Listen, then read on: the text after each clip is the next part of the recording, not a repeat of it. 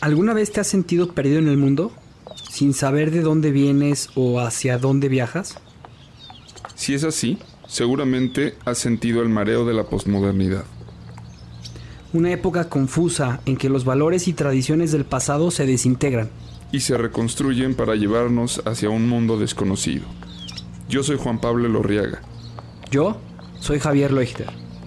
En este podcast hablaremos de las preguntas que te haces todos los días. Acerca del mundo, la historia, las relaciones y sobre ti mismo. Esto es Náufragos. Una guía para el navegante postmoderno.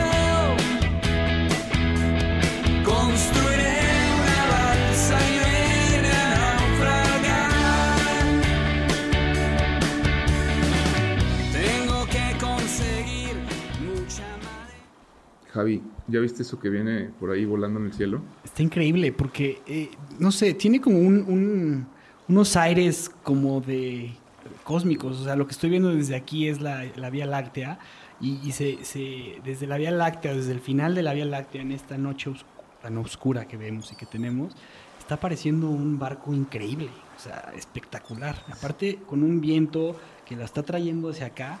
Y, Un viento cósmico, sí. Sí, es como un viento cósmico, efectivamente. y tiene como unos destellos de, de- como de estrellas por, por dentro. Es como un manto estelar este, hecho barco. ¿Qué es esto? Sí, no sé, aparte el casco es, este, parece que se estaría reflejando la, la Vía Láctea. Es más, creo que conozco a esta persona. Es, es, es Ale de la Puente. ¿Te acuerdas de, de la exposición de, de- que fuimos a ver la otra vez? Claro que me acuerdo, o sea, además de, de- que ese día eh, admiré completamente el trabajo de Ale de la Puente. Qué gusto que, que nos esté llegando desde los confines cósmicos eh, una gran invitada a la balsa. ¿Cómo estás, Ale? Hola, ¿qué tal? De ahí venimos todos, de esos confines. Qué bueno. ¿no? Oye, pues te invitamos a subir un rato a platicar con nosotros aquí a esta humilde barca de, de- de tierra y agua. Este, vamos a, a ver qué podemos este, compartir, a ver si un poco de polvo de estrella, no sé qué traigas este, para nosotros, pero, pero bueno, eh, estamos encantados de recibirte. Encantada. Además, este, creo que algo que, que necesitamos el día de hoy es una navegante y tú sí eres una navegante experta, que sabes navegar, Ale. Entonces, pues bienvenida a la balsa y qué gusto tenerte aquí. Gracias a ustedes. Pues no, no solo sabe navegar, Ale, o sea, Ale es, es, es una artista ingeniera eh, naval, sabe construir barcos. Sí, este, porque eso de ingeniera no, pero, pero construcción naval es muy distinto a, a la ingeniería naval. Aquí es meter las manos y construir el barco, tal cual. Excelente. Pues creo que llegaste a un lugar que te ha estado esperando por mucho tiempo, aunque tal vez no lo sabíamos ninguno de nosotros. ¿no? Voy a presentar a, a Ale de la Puente. Ella es artista con una formación diversa que incluyen estudios en diseño, industrial, joyería, orfebrería, construcción naval, navegación, astronomía, física y filosofía. Su obra explora las nociones del tiempo a través de poetizar la experiencia dada por la observación del espacio, desde una aproximación tecnológica, científica, filosófica, hasta lingüística, utilizando diferentes medios y soportes, ya sean pictóricos, escultóricos, mecánicos, fotográficos, sonoros y fílmicos. Colabora con científicos del Instituto de Astronomía y de Ciencias Nucleares de la UNAM. Para la realización de su obra ha sido miembro del Sistema Nacional de Creadores en dos ocasiones. Obtuvo mención honorífica a Collide at CERN. No sé si recuerdan qué es CERN, pero bueno, pues es este centro eh, en, Suiza en donde implosionan las partículas en el mundo y se ha, se ha, inventado- se ha descubierto ahí la antimateria. ¿no? Ha electro- eh, ha realizado residencia en el CERN, supercolisionador de, de hadrones en Ginebra, y actualmente continúa colaborando con científicos de dicha institución. Ha recibido distinciones del programa ACT, Arte, Ciencia y Tecnología de la Secretaría de Cultura y de la UNAM, del Centro Multimedia del CENART, de Fundación CIVAM, Pollock Krasner Foundation, entre otros. Del 2016 al 2019 participó en ITACUS, Comité Internacional para los Usos Culturales del Espacio Exterior. Su obra ha sido expuesta nacional e internacionalmente. Como pueden ver, Ale es una navegante, pero del cosmos. Así es, y bueno, pues eh, normalmente trabajamos con, o tenemos invitados este, un poco más terrenales que nos hablan como de, de dónde estamos este, en estos tiempos. De entrada, pues habría que cuestionarnos qué es el tiempo eh, cuando, cuando vienes del espacio, ¿no?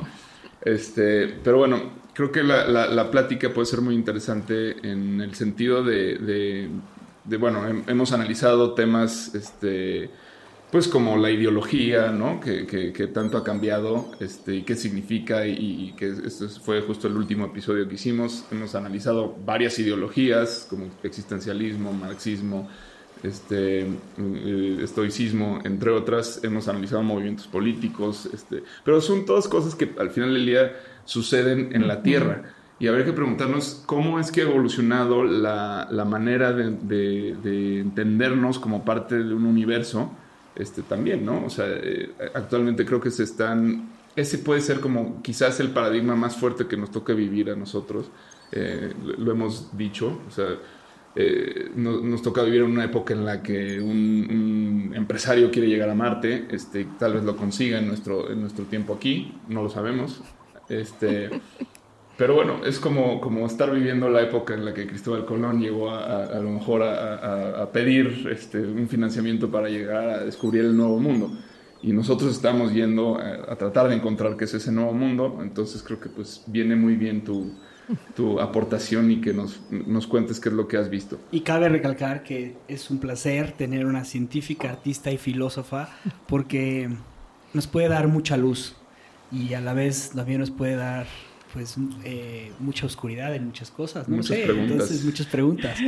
Entonces, Ale, pues ya, ya hablamos mucho. Entonces, eh, Juan, algo que quería tocar en este el día de hoy era el tema de la este, cos- cosmojo- cosmogonía. Cosmogonía. Cos- Cosmogonía, perdóname, cosmogonía, me puse nervioso. Cosmogonía y, y- y tocarla desde ese punto, desde tu, desde la parte, de- desde la orfebrería hasta, hasta la cosmología, ¿no? Wow, qué responsabilidad responder por ahí cuando hay tantas preguntas. Claro. Porque en, justo, justo en la exposición hay una pieza que solamente es una fecha. ¿no? Es el 5 de abril del año 15.232.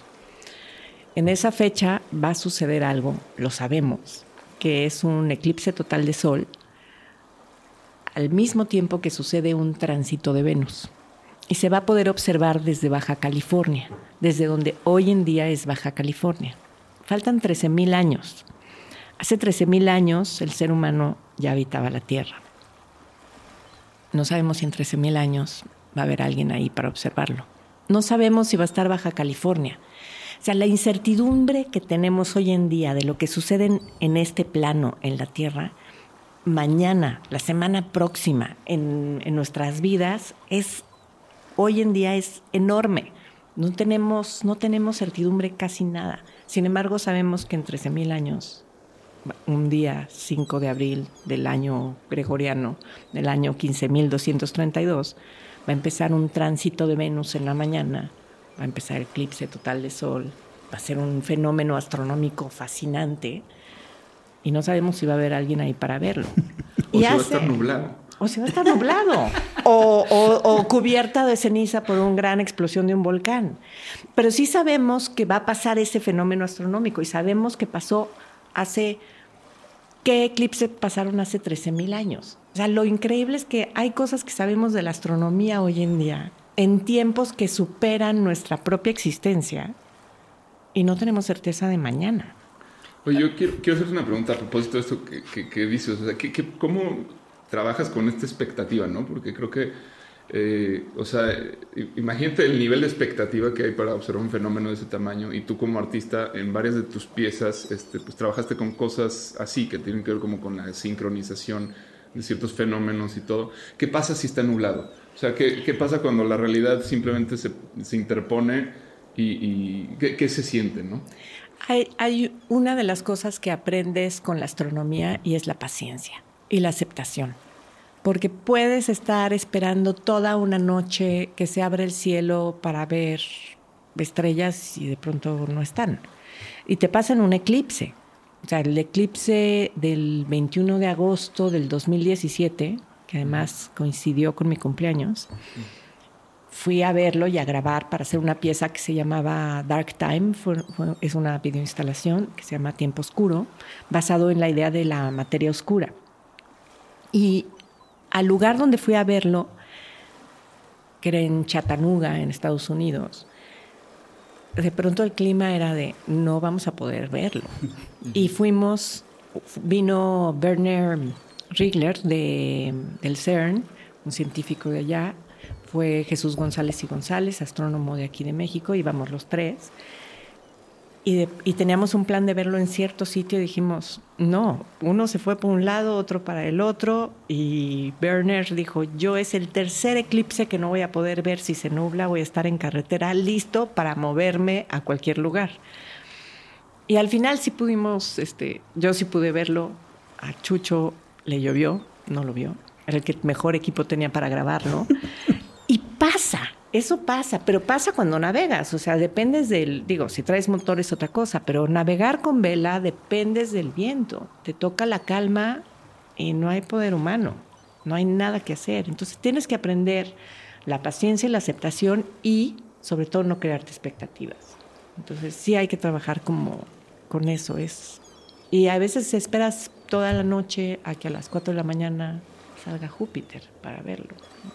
Me, recuerda muchísimo esto que estás diciendo a una película de hace poco, que, que fue un evento súper crucial en la historia de la ciencia, que eh, es cuando Einstein ayuda a Eddington en la observación de, de y poder cumplir con, o sea, poder eh, entender la teoría de la relatividad de, de, de Einstein en el tema de, la luz y cómo se comportaba, porque tenían que ver un, un, eh, un, un eclipse. Y, y, y, la preocupación de, de, Eddington en ese momento era que no estuviera nublado porque iba a haber un eclipse, lo iba a ver creo que desde Sudáfrica. Y, pero todo lo que conlleva alrededor de esta, de esta película que me parece fascinante es, es que era la Primera Guerra Mundial. Eh, Prusia este, no se llevaba nada con los ingleses, Eddington era inglés, eh, eh, Einstein era alemán.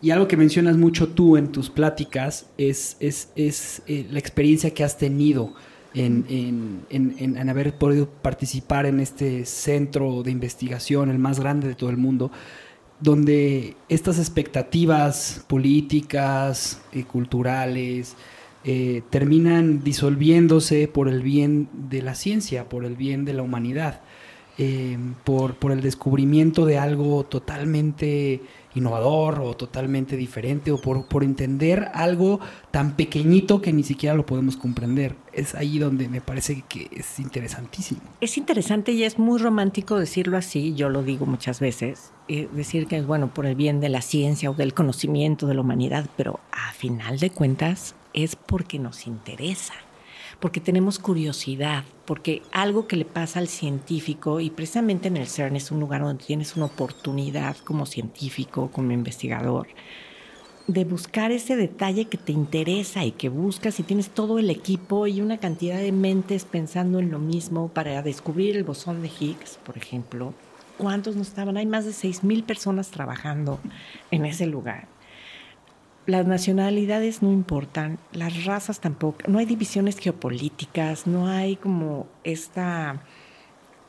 O sea, lo que hay es un interés común que tiene que ver con una curiosidad y con la pregunta original de quiénes somos, a dónde vamos y por qué estamos aquí. Al final todo se reduce a compartir una misma pregunta y a buscar la respuesta. Entonces ya no importa. Y algo muy, para mí, que sí es romántico y que me parece hermoso de, de, la ciencia, sobre todo en la que me interesa más a mí, que es la física y la, la astronomía, es que te encuentras con un astrónomo que está investigando el último hoyo negro del universo.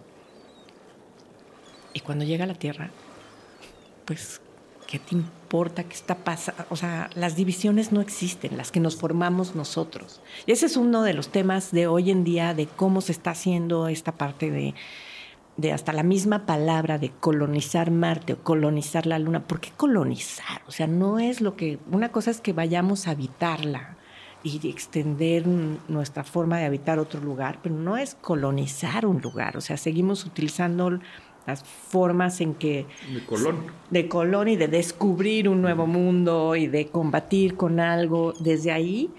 Y la otra es también como, como esta cosa completamente antropocentrista, que por un lado es que no puede ser de otra manera porque desde ahí vivimos el mundo. Entonces, y si es a través de una empresa o si es, o sea, hacemos esas divisiones. Y esas divisiones, lo fascinante es que entre la, en los astrónomos con los que yo he trabajado no existen. Yo quiero hacerte una pregunta que, que, que, bueno, va por ahí, nada más que creo que va un poco más allá todavía. Este, hace, hace no, mucho estaba hablando con Mariana, mi novia, que, que algo, algo leyó en alguna parte sobre que, cómo los científicos necesitan, hoy más que nunca, de los artistas este, para, porque en al final de cuentas la ciencia termina siendo como una especie, eh, en la mayoría de los casos, de, fracaso, ¿no? en términos lógicos y en términos este, pues del éxito de, una, de un experimento, que, que, que, en el transcurso del experimento a lo mejor se descubren cosas increíbles, pero al final el objetivo no se cumple y pues este, hay inversiones millonarias detrás de esto y hay un montón de cosas y de esfuerzos que pues pueden quedar en la nada, ¿no? Entonces que, que el, es súper necesario el artista para rescatar este, como toda la poesía que hay detrás de, de, esto, ¿no? Y de, estos descubrimientos. Y es una forma como... Eh, hoy científicos y artistas se, eh, se necesitan mutuamente, ¿no? por ahí va la, idea y pues me pareció como muy este, propia de, de, lo que tú haces como, como artista. Este, ¿cómo, ¿Cómo ves esto? Yo creo que lo que está sucediendo es que nos estamos reencontrando. ¿no? O sea, el arte y la ciencia nacieron juntos y, y, de pronto se separaron. Es como, como si hubieran sido hermanitos que de pronto, gemelos, que de pronto se separaron y ahorita es el ya la madurez. No estamos en la madurez, me encantaría decirlo, pero llegamos a un momento en que nos podemos reencontrar y nos podemos volver a llevar bien. ¿no? O sea, creo que estamos en ese punto en el que otra vez nos estamos relacionando. Y aceptamos las diferentes formas de abordar las preguntas. El científico tiene un protocolo, tiene un objetivo muy claro. El artista va para allá, pero no sabe para dónde, ¿no? O sea, no sabe que quiere llegar al punto A, del A al B, como el científico. Nosotros salimos de A, tal vez, pero a veces salimos de B y no, y no sabemos a dónde llegamos. Puedes llegar a algo que ni siquiera es una letra, ni un número, ni nada. Y, yo creo que ahí es donde nos podemos este, también apoyar en un sentido en que damos diferentes puntos de vista, ¿no? Es compartir esos diferentes puntos de vista. Digo, te quiero hacer una pregunta, perdón, que está completamente fuera, eh, creo que de, la plática, pero me, me, hiciste pensar, ¿no? En, esto. Hicimos hace poco un, episodio de la astrología y ahora que mencionas como que la ciencia y el arte vienen del mismo lugar, me suena un poco. ¿Tú qué, qué opinión tienes este, sobre este tema? Sobre la astrología, que está bien divertida. no, la astrología nació junto con la astronomía, o sea, realmente era una ciencia que después se dividió en una parte ya de como de cómo investigas, desde una parte de comprobar matemático y demás. Y la astrología nació además un momento que la astrología que usamos hoy en día, digo, ya ni siquiera son las mismas constelaciones, ¿no? Y las constelaciones no tienen nada que ver más que el punto de vista desde donde las vemos. Y tienen muchas, este, es, yo, yo lo que creo es que es muy divertido, ¿no? Nos da un pretexto para conocernos, ¿no? O sea, es una herramienta más como, como para para poder atrevernos a hacer preguntas sobre nosotros mismos, sobre lo que queremos, sobre y, y en eso, pues bienvenido cualquier oráculo. O Me encanta. Me encanta porque eh, una de tus obras que me llama muchísimo a mí la atención es eh, esta que, que nace de, de, de- de haber, de haber estado en el CERN y que está que te genera una cuestión a, mí en lo personal me generó todo un tema porque es está, está, está hecha está unida por imanes y al estar unida por imanes pues no se están tocando en ningún momento al estar unidos pues no, no, no hay una no hay un no, no hay esta cuestión física ni de contacto. Y tú lo decías en tu, en tu plática que al final de cuentas nosotros como seres humanos nunca estamos en contacto con nada. Y, y- lo decías también en la plática, una plática que al final la gravedad de las cosas nos está todo llevando hacia un centro, nos está trayendo todo hacia un centro. Entonces, desde esta perspectiva, desde esta, desde esta forma de pensar, eh, eh, ¿cómo, te ha- cómo, cómo, ¿cómo ves tú hoy a este ser humano que está corriendo hacia la nada? Porque estamos corriendo hacia, hacia la producción, hacia el capitalismo, hacia tener más, hacia lograr más, cuando no nos estamos tocando en ningún momento y estamos siendo arrastrados hacia un centro que no sabemos cuál Sí, es. mo- moviéndonos en círculo, ¿no? Sí, o, o- o- o no, o, o- o- o como pollo sin cabeza.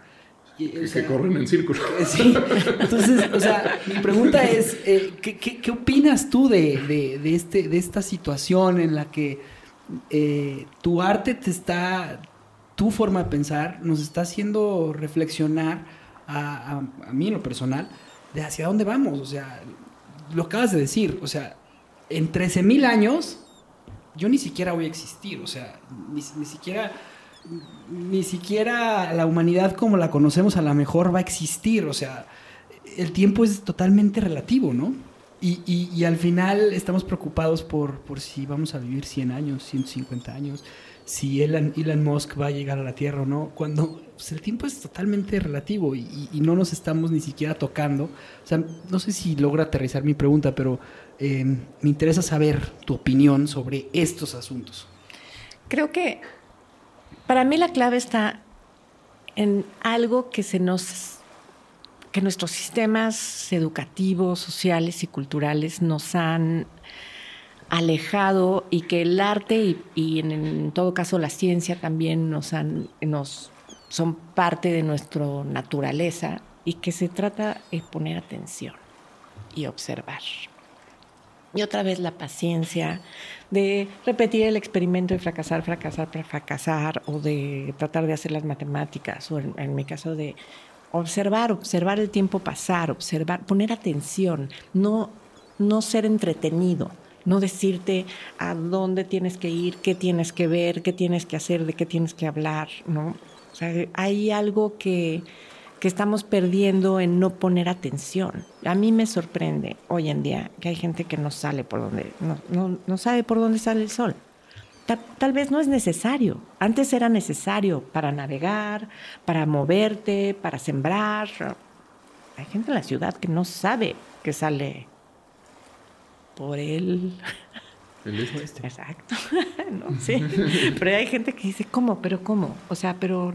Y, y además que no sale por un mismo lugar, o sea, se mueve más al norte o más al sur, según el solsticio, del- de- o sea, todos esos movimientos que el equinoccio ubica de cómo, pero que no todos los días el sol está en el cenit. O sea, es sorprendente, pero gente con mucha cultura, educada y demás, pero porque no es necesario. No es criticarlo, sino es como que nos hemos, creemos que no es necesario, pero para mí la necesidad de saber esas cosas y de, de observar la naturaleza y poderla leer y poder entender la nube y qué clima va a ser y que no me lo diga un dispositivo, es fundirme con el entorno, es ser parte del entorno. Que eso no lo logras, lo estamos logrando con el celular. Soy parte de mi celular, pero realmente no. Yo te quiero hacer una pregunta muy filosófica respecto a esto que estás diciendo. Voy a tratar de contextualizarlo un poco en mi propia experiencia. este, cuando bueno, yo, yo tuve eh, una época como de, de estar moviéndome en el tema del chamanismo y todo esto. Y aprendí, me enseñaron que, que el, el- el- el- pues, los altares, ¿no? Me dijeron, haz tu altar. y no me dijeron nada más más que, que, tenía que tener mi altar. Entonces creé mi altar y, y, pues se volvió como parte de mí el altar. O sea, el altar, ya con el tiempo, este, viviéndolo, este, este, pues en el rezo y todo, toda esta parte, fui descubriendo que simboliza el centro, mi centro. ¿no? Mi altar es mi centro. Entonces, eh, todo se vuelve relativo a, mi centro, ¿no? En el momento en el que empiezo a... Y, la verdad es que me dio mucha salud en, ese momento, o sea, yo necesitaba un centro, acababa de morir mi hermano, ¿no? Entonces como que hizo mucho sentido. Este, fue una manera de anclarme a la realidad, a, mi propia subjetividad, ¿no? Este, mm, ya después este, como que encontré otro centro que, que quizás, tal vez sea ese celular, ¿no? O sea, como que se me olvidó o, lo fui dejando y lo tengo ahí guardado, ¿no? Digo, este, ahí luego lo, saco cuando sienta la necesidad, ¿no? Este, a ver, no estoy diciendo que todos eh, tenemos que tener un altar, pero es un poco esta idea que estás este, como, como diciendo, este, en la que hace falta saber cuál es nuestra coordenada en, en, el universo, no solamente en, en, la vida, y creo que de eso se trata la cosmogonía, ¿no?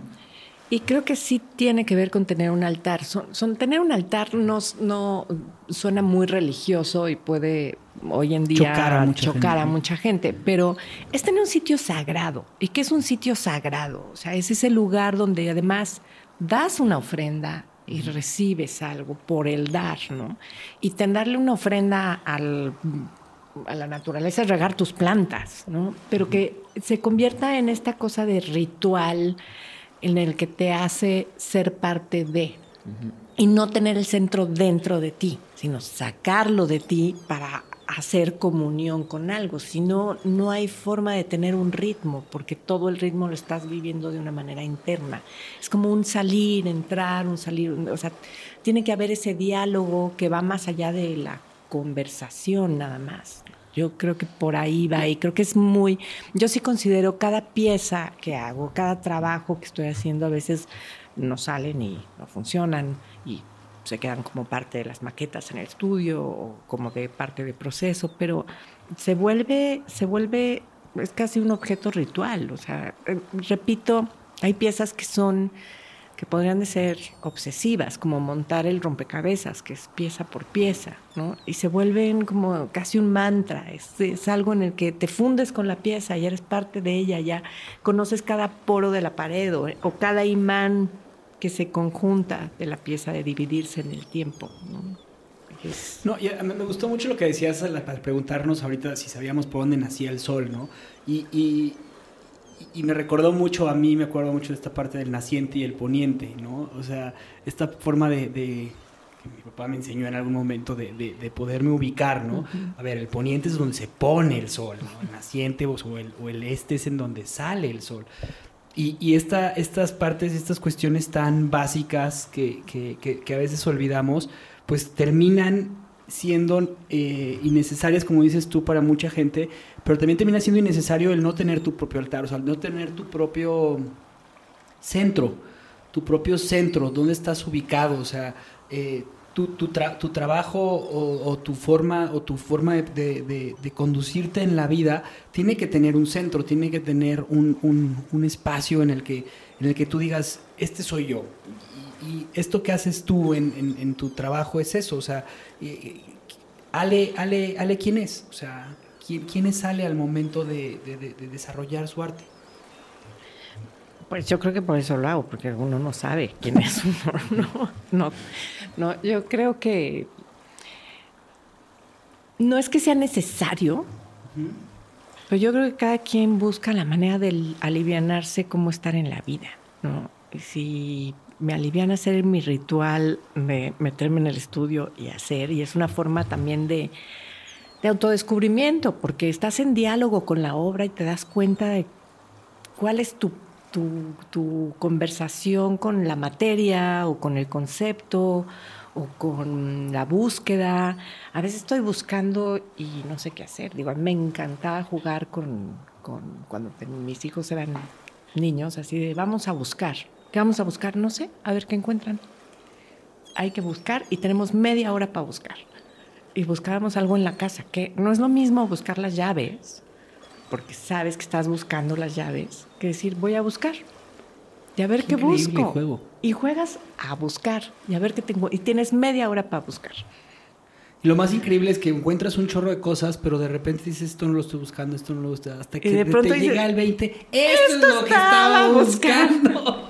Y es fascinante. es fascinante. Qué buen juego. Sí. Y es, y es eso, es como cómo estás en este mundo. O sea, si yo sé que voy para allá y sé que voy a encontrar tal cosa o lo que quiero encontrar es esta cosa en, espe- en específico, que ahí entraría una expectativa, decir, quiero llegar a ese lugar, pues va a ser muy frustrante no llegar o no encontrarlo. Y además, ¿qué crees? Casi nunca llegamos a donde queremos ir. La vida te sorprende, por suerte, porque además también tenemos muy poca imaginación para, para saber por dónde queremos que vaya nuestra vida. O sea, muy aburrida. No, o sea, me acabas de dar una idea para la empresa padrísima. O sea, es como, o sea, ante un proyecto, luego muchas veces, este, pues te vas con la directriz que te dan y, y intentas como, este, descifrarla lo más que puedes y, y, y tratas de leer como qué es lo que se supone que debe ser. Cuando en realidad, pues, eh, esta tarea de vamos a buscar eh, media hora, este, sin saber qué, qué es lo que estamos buscando, puede ser increíble, ¿no? O sea, eh, te, te puede llevar a un resultado mucho más innovador, ¿no? Bueno, este puede ser, eh, es, es tema para otra plática, pero está padre. O sea, realmente es una forma muy, muy buena como de, de- de meter el arte, digamos, dentro de una operación. Pero quería preguntarte este tema del centro. O sea, sí, sí es algo que, que- que que me- fue lo que más me llamó la atención de, de tu exposición, o sea, el tema de, de- de la simetría, o sea, de cómo están dispuestos todos los, los elementos y, y- y leer esta pieza que dice, o sea, en busca del centro. Este, eh, o sea, creo que por ahí pasa la pregunta de, de- de esto de, de la cosmogonía y, y de, y de todo, ¿no? O sea, ¿qué es, qué es el centro? ¿Qué es, eh, y, por- y- y cuántos centros puede haber? ¿Y- y Es que no existe, no existe un centro y todo sitio es un centro. Depende. Es una paradoja. Sí, entonces no, hay, no existe como tal. De hecho, en el libro hay un aforismo de Luis Alberto Ayala Blanco sobre el centro que es muy bueno. No recuerdo cómo va. Pero sí creo que no existe, que además ahí es donde mi definición de centro empieza, surge a partir de, de la definición matemática del centro de un círculo. Es ese punto equidistante de toda la circunferencia. Entonces es ese punto que coincide con todos los puntos, con la distancia de todos los demás puntos. ¿no? Entonces ese momento en que cosas coinciden, que puede ser un tiempo o puede ser un espacio o puede ser, ese es un centro. El centro es ese punto donde algo está coincidiendo. Sí, que es increíble. Y, tal vez la mejor forma de, de entenderlo es, es por qué es un no centro, ¿no? Eh, al menos yo así lo he visto. O sea, cuando, o sea, muchas veces dice, o sea, es que hay muchos centros y cuando veo el centro, sé que estoy en el centro, pero existen muchos, o sea, no cualquier cosa es un centro, ¿no? ¿No lo, no lo crees? Es que, fíjate, ahorita me hiciste pensar justo en esta, o sea, Galileo. ¿no? Ok. No es el modelo heliocéntrico, este, Eh, Neocéntrico, geocéntrico geocéntrico. es ahora heliocéntrico, entonces ahora es el Sol, es el centro del, del universo, que después, bueno, ya no fue del universo, ni el sistema solar. Y, y creo que por un lado, bueno, está bien que lo sepamos, pero también nos hizo mucho daño, porque la verdad es que todo lo percibimos desde nosotros mismos como centro. O sea, el universo, si no tiene extensión, si su extensión es infinita, el centro lo percibo desde mí mismo. Y tratarme de imaginar la geometría del universo sin la Tierra ser el centro, ya no entiendo el movimiento del Sol ni de las estrellas, ni hubieran sido posible todas las culturas que supieron las mediciones de todos los astros y cuerpos celestes. Y de pronto, pues ya no entiendes nada, porque ya no es el Sol, o sea, no es, el Sol no se mete, la Tierra se va para atrás. ¿no? Está girando en rotación y al mismo tiempo va avanzando. Y la luna ya es otro movimiento, y ya te perdiste en el en tratar de entender algo que, ok, lo percibo desde mi punto de vista. ¿no? Y ese sería sería el, el centro, siempre. O sea, el centro siempre es tu punto de percepción. Ahí es cuando el altar, el ritual y demás hace que puedas expandir tu centro, ¿no? O sea, es romper ese, esa frontera, decir, ¿dónde termina? Porque además el centro, si es el punto, el punto es cero, no existe. Que ahí es el centro del CERN, que es una, para mí es una belleza, porque resulta que el centro del CERN no es un punto fijo. O sea, el, el anillo mide cerca de 8 kilómetros y fracción de diámetro. Y de esos 8 kilómetros y fracción de diámetro, sacamos el... Está enterrado 100 metros bajo tierra, tiene una inclinación como de 2 grados por, por unas piedras que están en las montañas cercanas, que resolvía ahí una cuestión de construcción. Y a la hora de acelerar genera un campo electromagnético, que eso se protege con, con este, toneladas de cemento y por eso está enterrado y una serie de cosas, entre otras. ¿no? Pero la proyección de ese centro sería un punto sobre la Tierra, que ahí no está el CERN, o sea, eso, y ese punto sería el único punto seguro si no hubiera protección a la hora de acelerar las partículas, porque sería el punto cero o el punto, la singularidad o el infinito. El ojo del huracán. El ojo del huracán, exactamente. Y ese ojo está en un punto, en unas coordenadas, pero resulta que el anillo del, del, del gran colisionador no mide lo mismo todos los días. Eso me parece fascinante. Sí, crece con la luna un milímetro o decrece un milímetro. Entonces el centro no está en el mismo punto, depende de la gravedad, depende de las fuerzas gravitacionales. Entonces está en un fluir, se expande y se mueve dentro de un círculo de 20 centímetros. Me parece fácil. Y es ese punto que no existe, que no puedes medir, porque si lo pudieras medir tendría un centro, pues se está moviendo siempre por el y Se va a mover depende, dependiendo de la situación. Yo, eso, yo, eso, es espectacular. Yo, yo esto es algo que, que, que, que, muchas veces he reflexionado y como que realmente creo que gran parte de mi trabajo este, como de investigación ha girado en torno a estas preguntas. Yo eh, en algún punto este, de, de, de, las muchas cosas que hice, hice estas orgonitas, ¿no? que son estas cosas de resina. Este, que, que, bueno, pues, me tenían reflexionando sobre el tema del centro y, y, y me hacían sentido por, porque pues, son como centros este, limp que limpian la energía, en teoría, ¿no? Este, realmente al final el, su funcionalidad o no, no me importa. Lo que me llevo es que mientras las hacía, quedaban, quedaban burbujas. Y, y, esas burbujas me hicieron pensar. O sea, en el momento en el que aparece una burbuja y que se queda ahí, esa burbuja me mira. O sea, es, es, es un ojo. ¿No? Entonces digo, ese es, es un vacío, ese, es, ese, vacío es, desde ahí puede surgir conciencia, ¿no? Tenía esta idea. Y entonces me llevó a pensar, o sea, es que justamente es, una, las burbujas representan como una especie de subjetividad de vacío dentro de un espacio, a lo mejor es aire, pero, pero es, es una sustancia diferente al medio que la contiene. Y desde ahí como que eh, me pude explicar, o sea, es que eso es la conciencia, la conciencia no, es, es, justamente la ausencia de algo, es, es, lo que está en medio de este aparato llamado cuerpo humano, ¿no? sobre el cual pasan un montón de fenómenos este, corpóreos, mentales, pero es, esa, esa conciencia que nadie ha podido ubicar, que nadie sabe dónde está, es ese vacío, ¿no? Así me lo expliqué. No sé si, si has pensado en, en, en algo relacionado con esto. Es que ahorita que decías que la burbuja, me imaginé, bueno, es que el universo podría ser una burbuja uh -huh. también, ¿no? Es, y, y, si lo ves por muchos lados explota y se expande y es una burbuja igual que cuando soplas una burbuja de jabón. Uh -huh. Hay una pieza que, que, tengo, que se llama Otros Tiempos, que, que son fotografías tipo Polaroid uh -huh. de fuegos artificiales Uh -huh. Pero realmente lo que ves, y, y cada fotografía tiene el, como el, la hora y el segundo, ¿no? Entonces una se llama las 4 de la tarde con 37 minutos con 17 segundos a las 4 de la tarde con 37 minutos con 18 segundos. Qué increíble. En ese segundo algo pasó. Y en ese segundo el fuego artificial, las fotografías están hechas de tal manera que no parecen fuegos artificiales tú ves ahí el universo.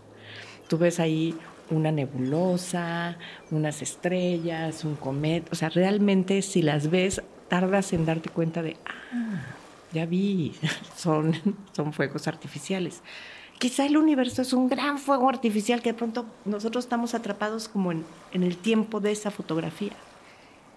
Y cada que echamos un fuego artificial estamos diciendo al universo, ah, mira, es así, ¿no? así somos. Es como, como si estuviéramos atrapados en, ese, en esa pequeña pausa que es mínima para el universo, pero Mínima. mínima.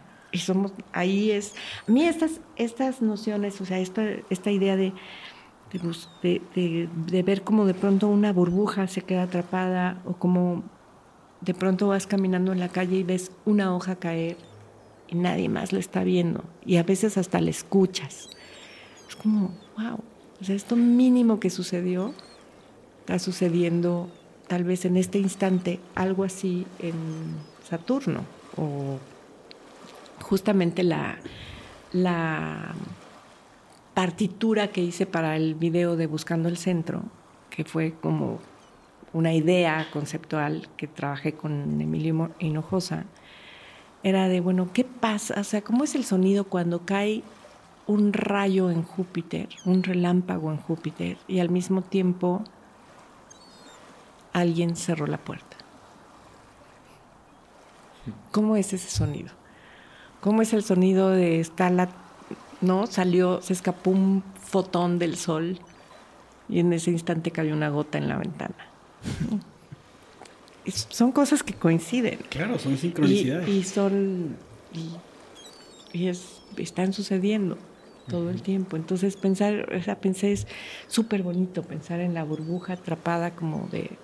Uy. Es un mundo Es un universo en sí mismo. en sí mismo. Y, y- y- y justo creo que por ahí va la, digamos, el momento de eureka de cuando pensé eso, es que dije, pues sí, claro, a, esto nos referimos cuando decimos que todos somos uno o que mm, al final de cuentas, o sea, desde los tiempos más, o sea, todas las civilizaciones han coincidido como que en, en- en la, en la deidad que hay en, en cada quien, ¿no? Y es ese vacío, que al final de cuentas el vacío es vacío, nos une a todos por, por ser nada, ¿no? Simplemente, y la subjetividad es la coordenada, donde está ese centro.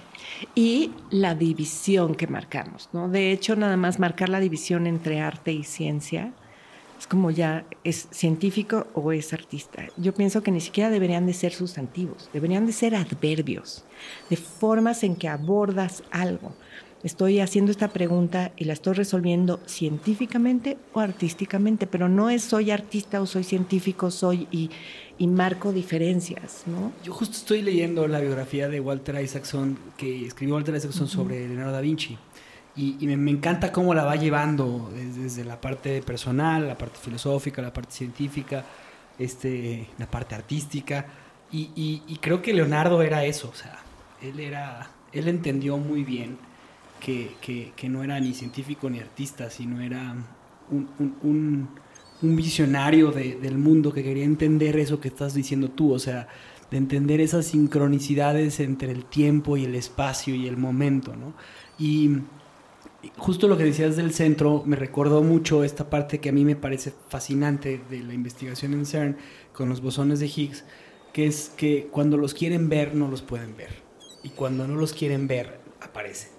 Y eso, eso a mí es que es que es, que es esta parte que, que me pasa mucho cuando cuando cuando cuando hice una- un experimento, no un experimento, sino una un eh, un evento psicodélico con LSD, este, fue, me pareció fascinante en tratar de entender de dónde venimos.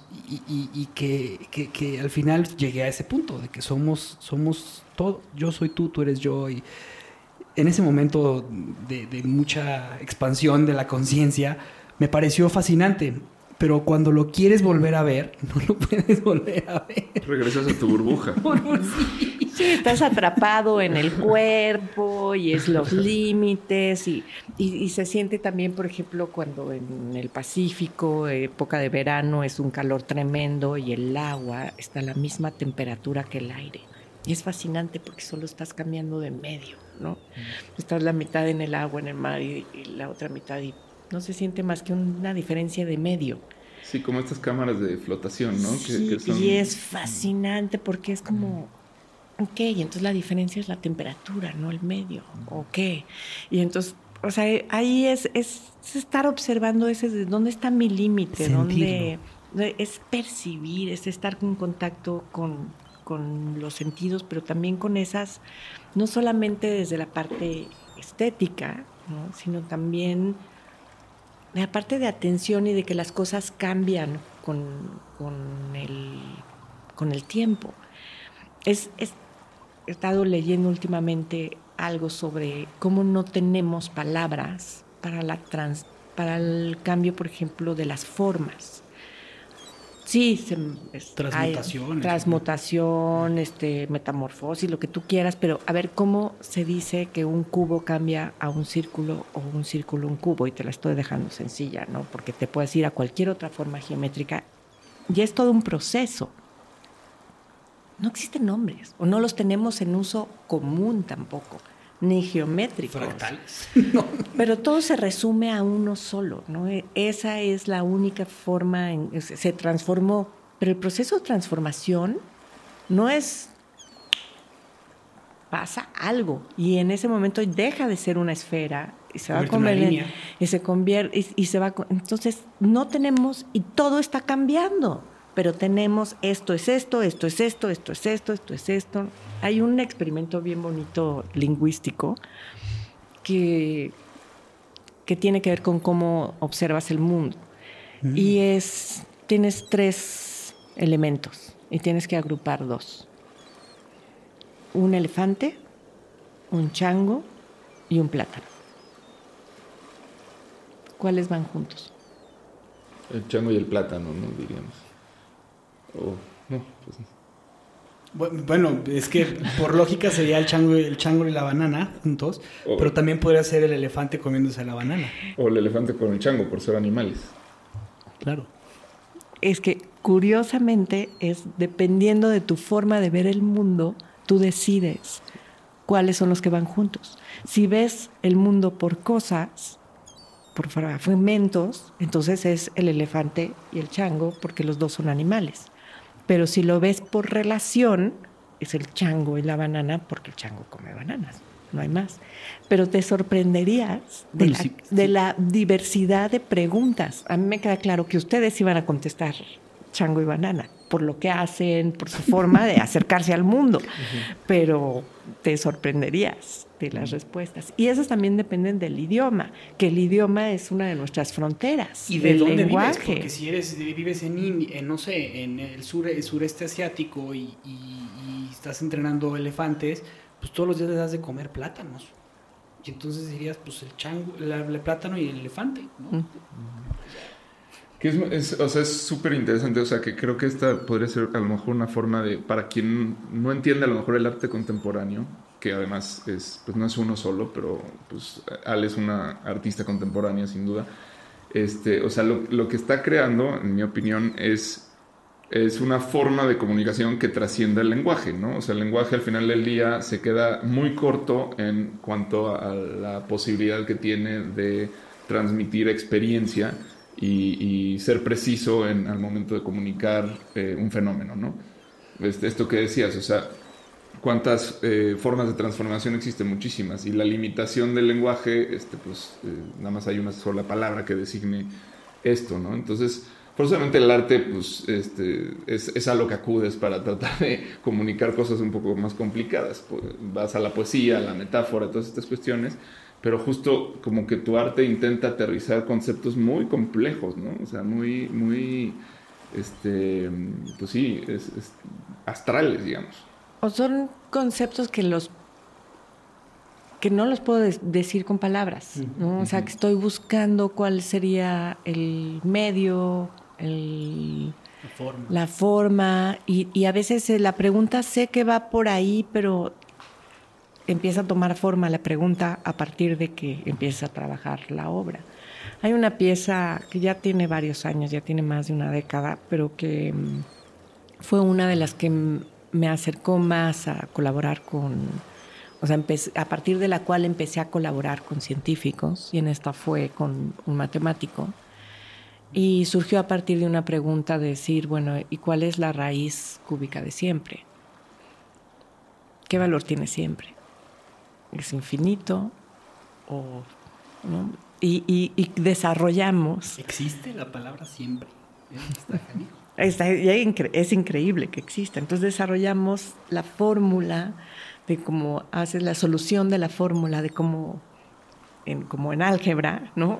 Cómo la deconstruyes para decir, bueno, la raíz cúbica de siempre sería, si consideras que siempre es tal vez nunca, tal vez multiplicado por nunca, o si es este aún a la menos tres, o, yo qué sé, ¿no? O sea, no me acuerdo cómo está desglosada, pero sí dimos con el resultado de menos uno. ¡Wow! Es increíble.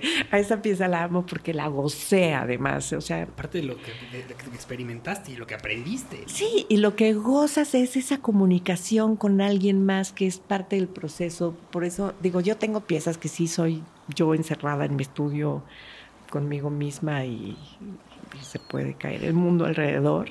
Y tengo otras que es mucha colaboración, discusión, diálogo, ver cómo, cómo lo estás viendo tú desde ahí. O sea, ¿qué es, qué es esto? Y, y esas conversaciones surgen cosas maravillosas. Oye, Ale, y en esas conversaciones, ¿qué te llevas tú para, para, para poder llegar a puntos de acuerdo? Porque yo, probablemente haya momentos en los que dices, no, pues no me voy a poner de acuerdo con el matemático porque, pues no, o sea, él, quiere expresar, quiere sacar la numerología de siempre y, yo, no sé, por eso es una tontería, ¿no? Y no, yo sí quiero llegar a un punto, o sea, o, o, o buscas, o si llegas a un acuerdo.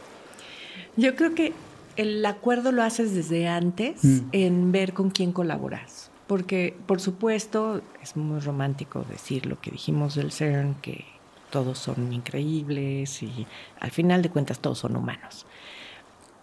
Y por supuesto que existen los egos y quien quiere no, tiene el perfil de una colaboración. Yo sé que cuando voy a colaborar tienes que recibir, ver cómo se cedes, dices esto, cómo lo acomodo aquí. O sea, es como decidir, como decir, bueno, vamos a comer, cada quien trae un ingrediente. Y con lo que si tú trajiste un aguacate y yo traje Tortillas. Tortillas, pero de pronto alguien trajo un pingüino, pues a ver cómo le haces. Eso es lo que vas a, ¿no? Eso es lo que vas a comer, cómo lo combinas, ¿no? Rompiste la cabeza sí, ¿no? Dices, ok, bueno, ¿cómo le hacemos? Bueno, va a ser el postre, o empezamos por ahí para que se nos quite, o lo vamos a deshacer y desmoronar y lo ponemos, lo integramos, hacemos un taco de, o sea, y empiezas a experimentar. Pero sí es como tratar de encontrar la, el, decir esto dónde, dónde, dónde encaja. Por supuesto no tienes que encajar todo, pero es esa conversación. Para ti, ¿qué es el ego? Ahora que lo mencionas y que, me imagino que es algo a lo que te enfrentas mucho, este, ¿cómo, lo definirías? Pues mira, mi primera publicación fue un libro que se llama Aislando el Ego y que, bueno, se llama Olvidar Recordar. Y fue un proyecto que hice en 2002, 2003, que fue... El proyecto inicial consistía en hacer una investigación a partir, o sea, hacer del proceso creativo a partir de, de ciertas premisas. Y las premisas era combinar tres sustantivos con tres verbos y sus diferentes permutaciones crear desde esas premisas. Entonces los sustantivos eran ego, tiempo y espacio y lenguaje. Y los verbos eran aislar, aceptar e incluir. Entonces tenías aislar el ego, aceptar el tiempo y el espacio, incluir el lenguaje. Ah, este, incluir el ego, este, o sea, como todas las variaciones. Por supuesto que ya las demás no las hice porque me quedé en aislar el ego y dije, ¿eh? ¿Cómo haces esto para crear? ¿Cómo aíslas el ego para crear? No sé cómo. Y era, bueno, pues meditando, sí, pero no haces. Drogas, sí, pero tampoco vas a hacer, o sea, te vas por otro camino. Y acabé encontrando un medio que era la hipnosis. y hicimos un proyecto con, con un hipnotista de, que a partir de instrucciones este, hipnóticas y con sugestiones post-hipnóticas, tenía yo que hacer algo que me dejaba un margen a la creatividad. O sea, no era baila como gallina, eh, sino es baila como un animal y tú tienes que decidir el animal, por ejemplo. Pero bueno, no fue eso, ¿no? Pero fue más complejo y fue como toda una investigación ahí de, del, ego en el proceso creativo. Que creo que se entiende el ego, de, hoy en día entendemos el ego como esa parte de hasta negativa, tiene una connotación negativa, pero creo que tiene, tiene un lado en que es importante tenerlo, es importante saber dónde están tus límites, cuál es esta parte de ti que es la que vive en tu contexto, no la que es común a todos. Ajá. Y, pero, por ejemplo, como, como creadora, como artista, está este tema como de que el universo, el, universo nos atraviesa, ¿no? Y si, y si el, el, ego es como ese filtro que ya sea que permite o, no permite este, como que estos influjos sucedan, ¿no? Eh, a veces el ego puede ponerse en medio y, evitar que, que, algo maravilloso suceda y otras veces puede canalizar muy bien este, y termina, a lo mejor eh, un ego pues, enfermo pues termina creyendo o diciendo como que esa idea es, suya, ¿no? ¿Qué, ¿Qué, tan nuestras son las ideas? ¿Qué tan nuestro es? nada es nuestro, o sea, nada. Es más, todo surge a partir de algo que viste, o sea, es imposible inventar. A mí me, pasó algo muy simpático el martes. Tuve una reunión con, con mi terapeuta y, y, le platicaba que estaba yo pasando por unos momentos de depresión de depresión y depresión, o sea, interesantes por, por, por, estos temas de, de, las situaciones que se viven día a día con tus problemas y las cosas. ¿no? Me dijo, bueno, vamos a hacer un ejercicio de meditación y quiero que te imagines una puerta roja, eh, naranja y que me digas cómo es esa puerta naranja. No, pues ya, madera, etcétera. Ok, perfecto. Ahora abre esa puerta. ¿Qué ves? Digo, no, pues no veo nada. Ok, es que en la nada está todo. A ver, ¿qué es nada? No, pues veo un cuarto blanco de cuatro paredes muy iluminado. Y, y bueno, para no, no, llegar a más, pero, o sea, lo que. Ahí, platicando con, con, mi hermano, que está tomando con mi terapeuta un curso eh, de, de, medicina indígena, este. Me dice mi hermano, Javi, llegaste a ese cuarto blanco, es tu centro. ¿Cómo llegaste ahí? O sea, si no te lo dijeron, no te lo habían dicho, no, no, no, o sea, ¿por qué llegaste ahí? Y, es eso que dices tú, no inventamos nada, o sea, está en nuestro inconsciente colectivo, ahí están las cosas, de ahí las tomamos y de ahí nos movemos, ¿no? De las estrellas, de las cosas, de, de, cómo se crearon, o sea, de esta parte que dice Juan de que todos somos uno, uno y de estas paradojas de no hay centro y si hay centro. Y crear es cómo combinas los elementos, pero no estás inventando, o sea, no estás creando, o sea, no creo que las ideas sean propias, ¿no? O sea, están ahí y algunas las captas, o sea, es como cómo relacionas, ¿no?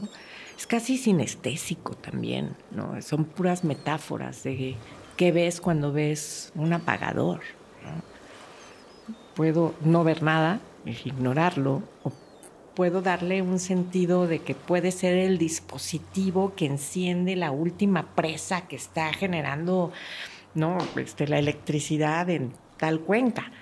O es la magia para poder ver lo que no logro. No sé, o sea, es como, ¿qué es lo que, cómo te conectas con esas cosas que es, no es solo una taza, es un contenedor de o sea, es cómo lo describes más allá, ¿no? Pero no estás juntas las ideas, ¿no? O sea, los ingredientes primero los tienes que tener. Si no conoces algo y no tiene nombre, no existe. Justo estaba leyendo un, texto sobre este, un viaje al, en búsqueda del tránsito de Venus a a Baja California, que además eran viajes que empezaban y se planeaban un poco en relación a lo de Einstein, ¿no? Que con meses de anterioridad y salieron de barco en barco desde Cádiz y llegan a Veracruz y en que si da permiso el virrey y que si bajan y esto, y después las mulas, y después llegar hasta, bueno, que además casi que se mueren todos en el camino, ¿no? Pero, pero, pues, se me fue el hilo de la idea. Ah,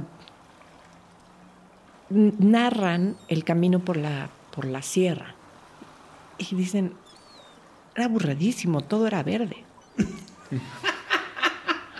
¿Cómo? O sea, la, la diversidad que existe en la selva es enorme, ¿no? Ah, no, es que aburridísimo. Yo, yo lo leía y decía, claro, no veían la diferencia, porque ni siquiera conocían esas plantas. El único que lo hace es el dibujante que llevan por si acaso se nubla y porque se nubla ten- mapa. para que tenga sentido haber ido, ¿no? Entonces hay que tener un plan B, ¿no? De que tenga sentido, hay que llevarse un dibujante para que... pues, sí, para que haga, pues, dibuje las plantitas y los Que es, es animales. algo sí. maravilloso, porque así es como han descubierto cosas que, que de repente la especie tal no existía. ¿Cómo no? Aquí está en el libro de tal, del dibujante tal, en la expedición tal, aquí lo vio. Eh, Exacto. ¿no? Pero sí tienes que verlo. Y a mí alguna vez sí me pasó en la selva de que entré y me fueron enseñando el nombre de las plantas. Y al, yo entré y vi verde y salí sabiendo, este es esto, este es esto, este es esto, este es esto. O sea, ya no ves, es como decir pájaros. O sea, no son pájaros, hay muchos tipos de aves. Pero pues si no conoces las diferencias, no. Más allá del el rojo, el café, y el que hace uh. Pues estamos llegando ya a, a- estoy viendo tu, el descenso de tu nave. Este se nos eh, hizo bien corto el, el viaje, bueno, o sea, es- ha sido increíble. Eh, Es que hay que naufragar para que dure mucho. Sí, pues es que sí. Nos encanta naufragar. Y de, A de- mí me de- de- encanta. de hecho, este, eres la, la segunda persona que, que se considera náufrago. O sea, eh, la, la- semana pasada entrevistamos a un, a un- hombre que dijo, a un artista que se llama Tunal, que decía, yo soy un náufrago. O sea, soy un náufrago. En mi vida es naufragar. Hay que Y- estar a la deriva. Es Sí. un náufrago de tierra y mar también, ¿no? Y creo que tú, tú, justamente te iba a preguntar esto antes de terminar y de, de llegar a tu, es, ¿cómo navegas en tu propia vida? Y me la acabas de responder, ¿no? o sea, naufragas. Sí, y a la deriva. Y de pronto lees por allá el mar, ahí viene, ahí va chinito el mar, ahí viene el viento. Y dices, bueno, pues ahí viene. Sí, exacto. Tú, tú que sabes tanto de navegación y has construido barcos y todo esto, pues al final de cuentas que eh, de lo que se trata aquí es de, de poder sacar una guía para el navegante posmoderno. ¿Qué les dirías? ¿Qué, qué sería tu, tu anotación en, esta en este libro? Sí, dirigir la mirada al cielo.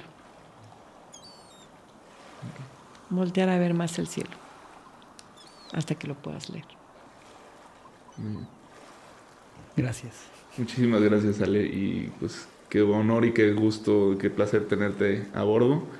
Este, pues vamos a seguir tu trabajo y, y esperemos que la gente venga a ver la exposición. Este, los que estén en la zona del Bajío de verdad no se la pueden perder.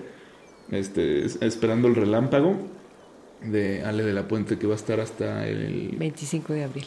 25 de abril, de verdad es, imperdible. O sea, yo eh, este museo de, de- de arte e historia de Guanajuato es, es del- yo creo de, lo- de los más bonitos que tiene México y de las muchas exposiciones que he visto, esta supera a todas. O sea, es increíble.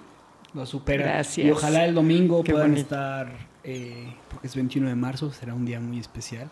El inicio del solsticio y Equinoccio. equinoccio, perdón, del equinoccio, del equinoccio y creo que podrá sonar de una forma muy interesante este tu pieza.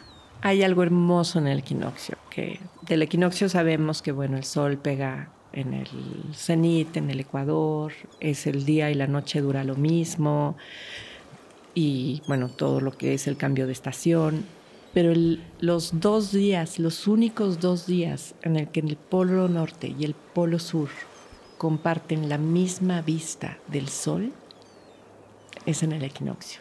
En el polo norte se está metiendo y está saliendo en el polo sur. O sea, es el único día que ven el sol al mismo tiempo. Qué Y increíble. por unos microsegundos. Segundos. Mi- no, minutos. Minutos, ¿no? Minutos. Son minutos, sí, son es cerca de media hora que comparten la misma vista. O sea, bueno, más que la, sí, comparten el sol. El resto del año no comparten nada, ¿no? Ale, mil gracias. Gracias. Este, ¿Dónde te puede seguir la gente? Si, si estuviera interesada en contactarte, eh, en ver tu trabajo. En mi página, mi página web, publico poco porque no soy muy asidua a redes sociales, pero también tengo Instagram, que es Ale de la Puente. En Ale de la Puente buscan en todos lados y es Ale de la Puente. Y mi página es aledelapuenteartist.com. Perfecto. Muchísimas gracias y pues, Juan, Vamos a tirar el ancla. gracias por escuchar nuestro programa. Te invitamos a seguirnos y a interactuar con nosotros en redes sociales. Tu opinión es muy importante para nosotros. Queremos saber lo que piensas sobre los temas que tocamos y sobre cómo podemos mejorar. Búscanos en Instagram, Facebook y YouTube. O en nuestro sitio web, naufragospodcast.com. Buen viaje. Nos vemos en el siguiente puerto.